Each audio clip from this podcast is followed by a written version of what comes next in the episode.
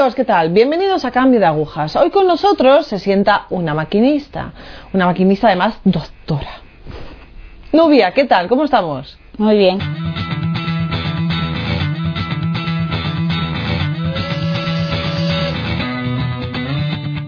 Pues nada, Nubia, preséntate. Bueno, soy Nubia, tengo 24 años y soy de Guayaquil, Ecuador. Bien, vale. Nubia, sé que, bueno, pues eso, hemos estado conversando un poquito antes y esta vez voy a dejar atrás infancia, juventud y demás y me voy a centrar en los 15 años como punto de partida. ¿Qué ocurre a los 15 años? Bueno, a los 15 años en la catequesis de confirmación descubrí que tenía que ser santa. Estábamos hablando sobre la santidad. Y para mí la idea de santidad era solo para los que se flagelaban o hacían penitencia muy fuerte. Pero ese día mi catequista dijo que no, que todos estábamos llamados a la santidad y que era algo que adquiríamos desde el bautismo. Entonces yo sentí muy, muy dentro de mí que algo me decía que tenía que ser santa y que tenía que ayudar a los pobres. Y eso fue un, estado en el que estuve por un mes que quería, quería alcanzar la santidad y que quería ayudar a los pobres y lo vivía muy bien, pero después ya todo eso un mes. Sí, un mes. vale.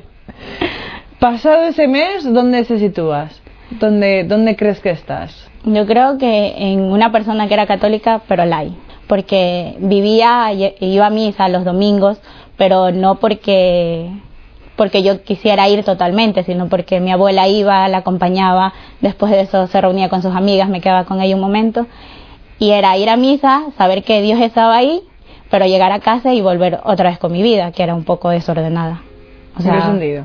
En el sentido de no tenía un orden en hacer las, los deberes, o sea, las tareas que tenía del colegio. Siempre estaban a última hora y primero divertirme, jugando o haciendo alguna otra cosa que no estaba mal, pero no era el orden que Dios me pedía. Primero los deberes, las tareas de la casa y de ahí el divertirse, sino era un poco Vale, o sea que te revelabas ahí un poco contra todo. Sí. ¿Cómo avanza la juventud de Nubia? Bueno, en ese sentido, así, un poco en desorden, pero de ahí cuando entré a la universidad, que eso fue a los 17 años, tuve la opción de elegir por pedir una beca en la, para la universidad. Era algo que la idea al inicio no me gustaba, porque en el colegio había sido una estudiante con buenas notas, buenas calificaciones. Entonces quería un poco revelarme ya en la universidad no tener esas buenas calificaciones. Y yo decía, si tengo la beca, pues las calificaciones tienen que seguir siendo altas. Entonces yo no quería la beca. Entonces hice muchas cosas para no obtenerla. A ver. Desde luego al de administración de la universidad no le pusiste... no, es que la beca era por una fundación que ayudaba a los hijos de, de profesores o que necesiten ayuda para estudiar la universidad. Entonces te tomaban unas ciertas pruebas, exámenes de lenguaje, de matemáticas. Entonces yo no las hice del todo bien, porque como no la quería, entonces para que no me la dieran. Pero a la vez yo esta, esta duda la manifesté con un sacerdote, que en ese momento era el que me confesaba. Y yo le dije que no quería la beca. Espera, espera, espera. Volvamos un momento para atrás. ¿Por qué te confesaba un sacerdote? Porque yo era católica y sabía que me tenía que confesar. Aunque después de eso no viviera bien, igual iba a confesarme. Vale, bueno, por lo menos la confesión la teníamos, vale. Volvemos otra vez a contarle al sacerdote que no he hecho las pruebas como debería haberlas hecho. Sí, entonces él me dijo que ya, no lo hice, pero que esperáramos, porque yo quería dejar el proceso ahí, porque era, era algo que duraba tres meses, todo el proceso para ver si tenías o no la beca. Entonces él me dijo, ya las hiciste mal, pero de aquí en adelante lo que hagas tienes que hacerlo como te lo piden. Porque si es de Dios, la vas a tener. Y si no es de Dios, no la tienes. Entonces le hice caso y comencé a hacer todo el proceso como tenía que hacerlo. Y al final me dieron la beca. Y eso fue, algo que yo dije, wow, Dios lo quiere, porque con mis notas que había sacado no eran para que me dieran la beca. Entonces fui a estudiar a la universidad, medicina, y ya estando ahí, el ambiente era muy diferente a lo que yo había vivido en el instituto. El instituto era algo, como yo era de un pueblo cerca de Guayaquil, de, donde dije que soy, eh, era más pequeño, habían pocas personas, pero la universidad era un ambiente en el que la gente, la clase social era más alta a la que yo había estado acostumbrada. Entonces al inicio me dejé como que llamar la atención por todo lo nuevo que había, por todo lo nuevo Entonces había una capilla, pero yo ni siquiera entraba a ella porque a veces me daba vergüenza de que la gente me viera entrando a la capilla porque todo el mundo decía ser católico, pero no iba a la capilla. Pero tú tenías esa necesidad de Dios, ¿eh? Sí. A pesar de lo niego, lo niego, lo niego, pero tú, bien, bien. Sí, sí pero como me dejaba influenciar por el qué dirán las personas, no iba. Entonces así fui cambiando un poco. Entonces ya dejaba de ir a misa los domingos, si iba me daba igual, porque si estaba bien ir o no, no, no sabía si era pecado mortal o no ir a misa un domingo. Entonces me daba igual. Si tenía otro plan de ir a viajar por, por otra ciudad, pues iba a esa ciudad y ya. Y no me acordaba que existía la misa. Pero después, entonces me dejé enredar mucho de este mundo. Como tenía que tener buenas calificaciones, estudiaba mucho y comencé, aparte de alejarme de la misa y de la iglesia y todo eso, comencé también a alejarme un poco de mi familia. Entonces mi familia iba de viaje y yo decía, no, tengo que estudiar tengo que estudiar. O había alguna reunión entre familia o algo y yo decía, no, es que mañana tengo examen, mañana tengo lección o algo. Bueno, pero también hemos dicho al principio que eres una doctora y que, a ver, medicina exige. Sí, pero... No podemos negar que la carrera en sí exige. Sí, exige mucho, pero había ocasiones en las que podía un poco olvidarme de la carrera y centrarme un poco en Dios y en mi familia, pero yo no dejaba ni que esos momentitos pequeños sean para mi familia o Dios. O sea, siempre era primero todo lo que me lleve a que medicina sea lo mejor y sea lo primero. No había, en ese momento no había otro objetivo, sino que sacar la carrera y con buenas notas. Entonces así transcurrió mi vida, mis primeros años de medicina, por lo menos los tres primeros. Desde luego, claro, si la carrera exige y nos olvidamos de la familia, nos olvidamos también del mundo de las juergas, amigos y demás, eso tampoco no, tampoco estaban. Tampoco estaba bien. Hasta el cuarto año de medicina, ah. que hubo un tiempo de, unos dos, tres meses que me dio por salir mucho los fines de semana. O sea, ¿Y, eso? ¿Qué buscabas? yo creo que buscaba ser como los demás, porque los demás no sé de dónde sacaban el tiempo para estudiar y para también ir de fiesta. Bueno, pero luego no aprobaban. No, pero yo quise probar esa vida. Entonces sí, hubo un tiempo, no, no fue mucho, dos o tres meses que sí salía de fiesta. Pero me di cuenta que no, porque tuve una experiencia de estar toda una noche en una fiesta hasta el siguiente día que me tocaba clases y yo no daba nada. O sea, no podía estar trabajando en el hospital ni en clases porque yo estaba dormida totalmente. Entonces, en ese momento decidí que no, que esa vida no era para mí. Vale. Entonces, comencé otra vez con los estudios toda la noche, porque a veces estudiaba toda la noche hasta el siguiente día que tenía clase. Cuando Dios ya tocó muy fuerte en mí, fue, es que a mí me da mucha gracia que Dios haya hecho esto, porque no fue en la casa, no fue en la iglesia, no fue en un parque, nada, fue en el hospital.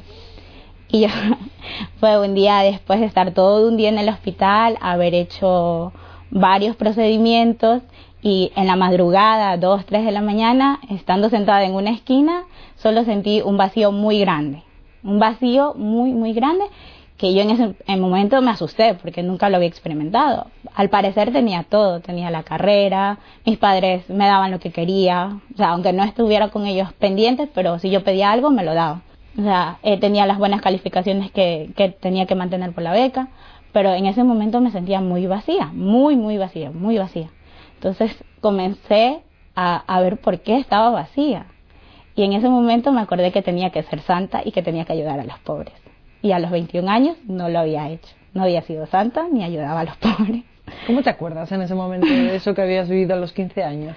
Yo creo que fue una luz que me mandó Dios a través del Espíritu Santo. Porque estaba sentada, casi llorando, porque el, el vacío que sentía era muy fuerte. Que hasta ahora cuando lo recuerdo a veces me asusta porque yo digo, ¿cómo una persona puede vivir así y no hacer nada por cambiar? Solo recuerdo estar sentada, experimentar un vacío y un dolor en, en, mi alma y, y que se venga ese pensamiento, que a los 15 años tenía que ser santa y ayudar a los pobres. Y volver, a la, volver en ese momento y decir, tengo 21 años y no he sido santa y no, no he ayudado a los pobres. No he hecho nada. No he hecho nada. Soy lo peor. Sí. Entonces ahí comenzó mi búsqueda, porque yo decía, me falta algo, me falta algo, pero no quería reconocer que era Dios. Solo decía, me falta algo. Vale, ¿y dónde buscas? Porque claro, aquí hemos tenido muchas búsquedas que decían, vale, me pongo a buscar, pero busco en, en Internet, busco en libros que no me convienen, busco música que no me conviene, busco en amistades que no me convienen, drogas, alcohol, vale, ya hemos dicho que drogas y alcohol, ¿no? No. Porque fueron esos tres meses nada más. Pero ¿en qué buscas? ¿O lo tienes clarísimo y de repente y tiras directamente a Dios? Al inicio solo pensé que tenía que hacer labor social y como iba a ayudar a los pobres, pues eso iba a sanar un poco, iba a llenar el vacío que tenía. Entonces comencé a ayudar a los niños con cáncer en un hospital, en un hospital pediátrico. Entonces iba ahí todos los domingos y me ayudaba. Con ellos estaba muy alegre, la- me pasaba muy divertido con ellos, pero al llegar a mi casa otra vez comenzaba a tener ese vacío. Entonces yo decía, pero si yo estoy ayudando a la gente que lo necesita, no puedo, o sea, no le encontraba el sentido de por qué me sentía triste. Después me di cuenta que, bueno, ayudaba a la gente que lo necesitaba, pero con mi familia no era muy buena la relación. O sea, seguía yo porque como estaba metida en mi carrera no me no me importaba preguntarle a mi mamá cómo estaba o a mi papá cómo estaba. O sea cada quien vivía su vida. Estábamos los tres pero cada quien por su mundo y nos, nos sentábamos un rato a hablar pero no eran conversaciones profundas solo era ah sí qué tal el día sí muy bien y ya pasaba. Entonces un día así mismo llegando del hospital encendí la televisión que algo que no hacía después de llegar del hospital porque a veces llegaba cansada y quería, dormir. Por ese día la encendí y mientras estaba viéndola salió el testimonio de un médico que se había convertido al catolicismo. Y ahí él contaba toda su experiencia de que había sido muy buen estudiante, que se había casado, que tenía dinero, que ayudaba a los pobres, pero que no se sentía muy bien, que se sentía vacío.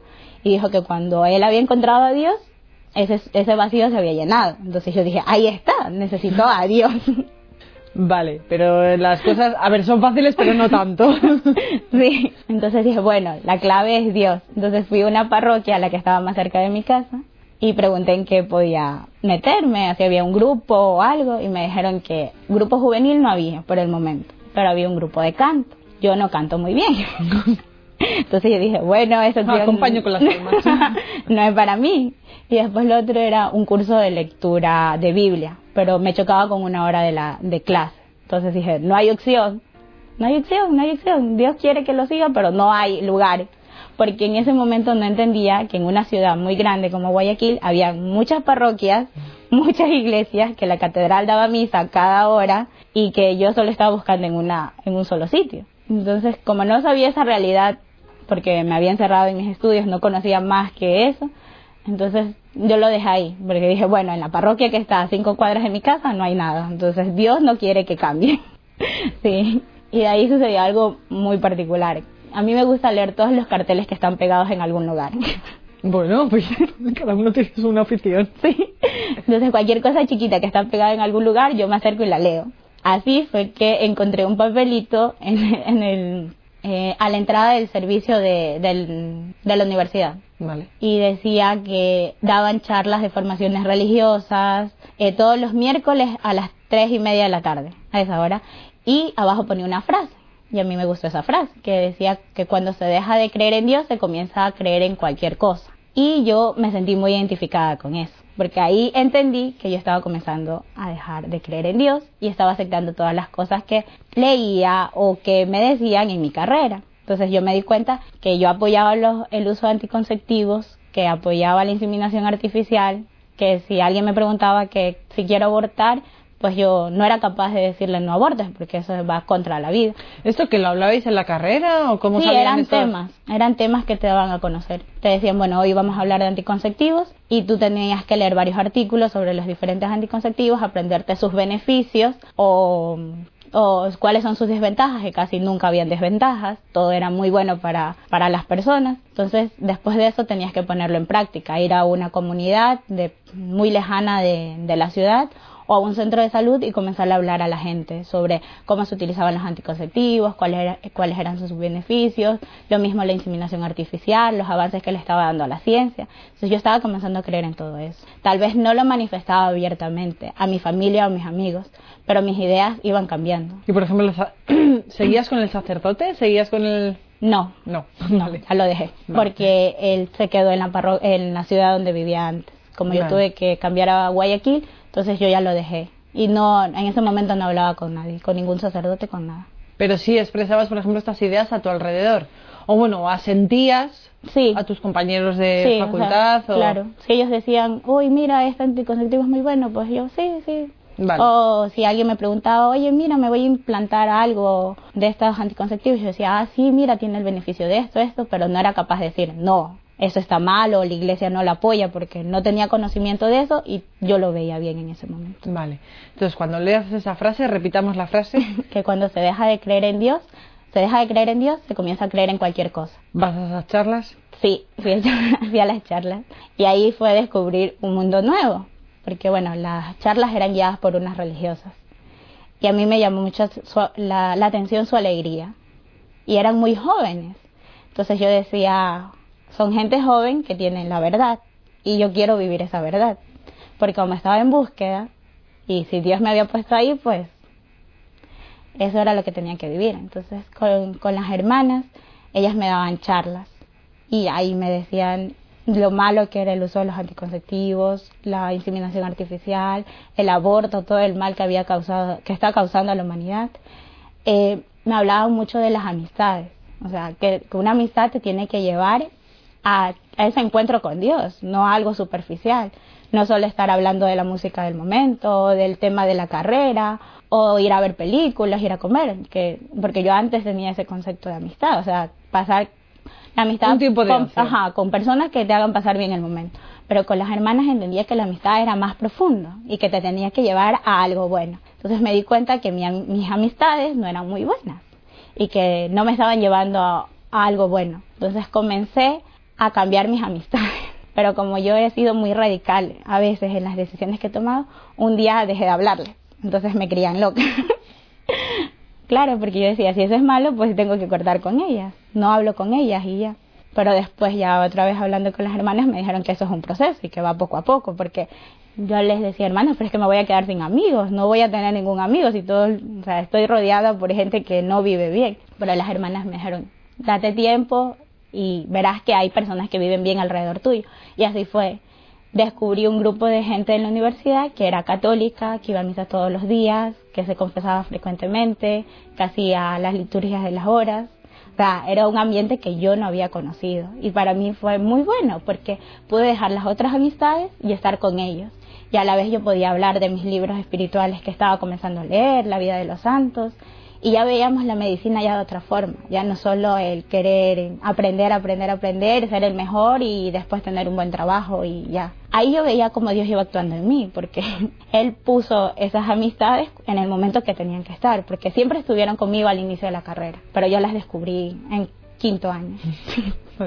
Vale, ¿en qué, ¿en qué notas tú que cambia a tu alrededor al cambiar tú? En mi relación con mi familia. Era, era como ya lo dije, era un poco fría entonces, como las hermanas me, explicaban que teníamos que llevar a Dios a través, o sea, cuando hablabas con una persona, lo importante es llevarlo a Dios. Entonces yo comenzaba a mi, a mi mamá o a mi papá a hablarles de Dios, de lo hermoso que, que es vivir cerca de Él. Porque en la Semana Santa del 2014 yo recibí una gracia muy grande, bueno, dos. Porque yo estaba consciente que mm, Jesús está en la Eucaristía, pero como de teoría. O sea, tú me dices quién está ahí, yo te digo, sí, es Jesús. Y yo lo iba a recibir, pero no sentía nada más. Pero en esta Semana Santa, el Jueves Santo, el Señor se mostró como es Él, Dios en la Eucaristía. Y para mí eso fue muy grande, porque yo no podía creer que yo estaba entendiendo un, un milagro, porque es un milagro que el Señor se haya quedado con nosotros en la Eucaristía. Entonces ahí eso para mí fue una gracia, descubrir que Dios estaba en cuerpo, sangre, alma y divinidad. No solo como yo lo veía, que era un pancito que pensábamos que es Jesús, no, sino que era un todo, todo un Dios que estaba ahí. Entonces para mí eso fue muy, muy grande. Y de ahí la otra gracia que recibí fue en Sábado Santo, con la Virgen María. Sabía que era la madre de Jesús, pero nunca pensé que también podía ser mi madre. Pero ese día se me mostró como madre. Entonces, después de esa Semana Santa, yo llegué y a toda mi familia le decía que Jesús estaba en la Eucaristía y que la Virgen era mi mamá. Al inicio no me entendían, me decían, pero eso todos lo sabemos. Pero ellos no lo habían experimentado como yo lo había experimentado. Y de ahí yo creo que a todo el mundo le pasaba diciendo, no, la Virgen es mi mamá, es mi mamá, y yo puedo hablar con ella, ella me puede entender, me puede ayudar. Y al inicio me veían raro, porque de pasar a no hablar nada, hablar de la Virgen y de Jesús en Eucaristía. Esas son las dos gracias que recibí ese año. Y también recibí otras. Yo era un poco, bueno, era vanidosa, no un poco, era, ¿eres vanidosa o no eres? Entonces a mí me gustaba arreglarme, maquillarme, peinarme, vestir bien, utilizar zapatos altos, porque como no soy muy alta, yo siempre quería ser alta. Entonces siempre andaba pendiente de eso. de, de, de verme bien o, o estar flaca porque si estaba un poco gorda no, no me gustaba ni yo me aceptaba ni decía que la gente me iba a aceptar. Entonces fui a unos ejercicios espirituales y las hermanas decían pues que hay que preguntarle a Dios qué quería de nosotros para poder cambiar y hacer la voluntad de Él. Al preguntarle pues Dios quería que dejara todo esto. y después de los ejercicios lo único que salí le dije a la hermana es que tengo que dejar todo. Entonces Espera que te hago la maleta. entonces desde ese día comencé a vestirme diferente, o sea, sencilla, pero sin que importar que la ropa vaya con, o sea, si era cara o no era cara, y dejar de utilizar los zapatos altos, de maquillarme tanto, o de, o sea, de preocuparme tanto por cómo me veía, sino más agradar a Dios espiritualmente. Eso para mí fue muy bueno, porque yo veía como el Señor poco a poco me iba cambiando, porque no fue que me dijo, no, así, como, te lo conocí hoy, y- claro, y hoy día me hizo cambiar. No, entonces yo veía cómo el Señor iba actuando en mí y nunca lo había experimentado así. Entonces, esa vez yo le dije a la hermana, sé que tengo que hacer esto, pero me va a costar. Y el hermano dijo, claro, seguimos a un Dios que, que lleva una cruz, no un Dios de flores ni nada de eso, sino todo lo que vamos a hacer por Dios va a costar. Entonces eso a mí me tranquilizaba, saber que lo que hacía le iba a agradar a Dios. ¿Y qué ocurre? que después de querer ser buena y ser santa. claro. Porque, a ver, buena eres. Claro. Santos tenemos un camino. Y tenemos que caminar mucho. largo. Sí, pero entonces iba en ese camino. Pero llegó un punto en el que el Señor me pedía otra cosa, aparte de ser buena. Y esa cosa ya no me gustaba, que era, el Señor quería que viviera más entregada a Él, en la vida consagrada. Entonces yo eso ya no quería. y yo decía, bueno, soy médico, soy buena y puedo alcanzar la santidad. Hay médicos que han sido santos, entonces yo, ¿por qué no? pero el Señor me mostraba que no, que ese no era el camino, que yo tenía que ser santa, pero a través de la vida consagrada. Entonces, cuando yo me enteré de esto, de los planes de Dios, pues hubo una ruptura. Sí, entonces yo le dije que no, que como, o sea, ya lo había dejado entrar en mi vida, pero que no pida tanto. Entonces toda, todo lo que había avanzado entró en un proceso de tibieza, ¿Y cómo se manifiesta eso? en que yo ya comenzaba a hacer oración, pero cuando descubrí esto ya no quería hacerla, porque sabía que el Señor me iba a preguntar eso. Para evitar, para Sí, evitar. quería huir. Después iba a misa diaria y comencé también a no querer ir porque sabía que hasta ahí me iba a decir eso. No dejé la misa diaria, iba a la misa diaria, pero cada vez que estaba ahí sentía que no estaba haciendo lo que tenía que hacer, que yo quería ser santa, pero así no lo iba a lograr. Entonces comenzaba un remordimiento, como sabes lo que tienes que hacer, pero no lo haces. Sabes lo que tienes que hacer y no lo haces. Hablaba con, con la hermana que era mi guía y ella no me presionaba que diga, sí, tien- tengo vocación, tengo que aceptarlo, sino que ella me decía, está siendo santa, está siendo buena. Y esa, a mí esas palabras me hacían Daño. daño, porque yo decía, es que quiero ser buena, quiero ser santa, pero es que no estoy haciendo lo que Dios quiere. Entonces fueron siete meses, porque duró siete meses este periodo, en los que yo vivía, pero sabía que no era lo que Dios quería. Entonces sabía que estaba haciendo mal, que todo lo estaba haciendo mal, porque trataba de llevar en la universidad un ambiente católico y que la gente viera cómo está Dios y todo eso, pero en mi interior cuando llegaba a mi casa seguía viendo que Que no. que no, que sí, Dios te pide que anuncie su, que anuncie su palabra, que lo deja conocer, pero no como lo estás viviendo, no como médico, sino como religioso. Eso me costaba muchísimo aceptar. Bueno, pero si estás hoy aquí es porque tu vida ha dado un cambio de agujas sí. y después de esos siete meses hubo un sí. Sí, un sí que me llenó, me llenó de mucha alegría y que hasta ahora me mantiene alegre porque si no, no estuviera aquí. ¿Cómo se produce ese sí? Uy, después de haber leído mucho. Porque yo creo que el Señor a mí me convenció, no me convenció, pero se dio a conocer a través de los libros. Que Me estudiaba medicina, ya leía. Y cuando me daban un libro espiritual, pues lo que quería era leerlo, leerlo, leerlo y no terminarlo, hasta terminarlo. Entonces leí un libro que es El diario de Santa Faustina. Y ahí yo descubrí que tenía que hacer mi confesión general de todos los pecados que había hecho y no los había confesado hace tres o cuatro años. Y si los había confesado había sido mal porque había ocultado alguna que otra Cosa. otra cosa, pecados mortales, se habían ocultado. Ese día hice una confesión general y después de eso le dije al Señor que sí, que ya, que ya no había vuelta atrás, Que ya no voy a luchar más. que ya no iba a luchar porque todos esos siete meses para mí fueron una batalla en la que él siempre ganaba y yo me iba desgastando y que eso yo no quería, que yo quería estar feliz con él haciendo lo que él quisiera de mí. Entonces ahí dije sí y estoy feliz. Menos mal, menos mal, Nubia. Bueno, Sí. pues este es tu cambio de agujas. sí, Y estás feliz, muy y feliz. estás tranquila, y has llenado ese vacío. Sí. Repite otra vez la frase. Cuando se deja de creer en Dios, se comienza a creer en cualquier cosa. Pues nada, ya sabéis. Si llega el punto en que estáis creyendo en cosas que no son muy convenientes o estáis creyendo en cosas que, como decía yo, son un poco chungos raras, ya no estáis creyendo en Dios. Si llega el punto en que sentís ese vacío nuevamente, esa paz que ha dejado de existir en vuestros corazones, es que ya no estáis creyendo en Dios, es que lo habéis dejado de lado. No lo evitéis, no evitéis. Haced como Nubia. Siete meses luchando, es que es, es verdad, es una lucha. Cuando luchas contra Dios, es un desgaste psicológico. Así que, ¿cómo la veis? Yo la veo feliz y en paz. Así que Dios merece la pena. Sí, muchísimo. Gracias. Gracias. Gracias por estar hoy aquí. Amigos, Dios merece la pena, ya sabéis. Así que si rondan pensamientos chungos raros por vuestra cabeza y no son de Dios, mal. Volved, volved a ello. Volved al camino. Os dejo. Gracias. Gracias. Gracias. ahí.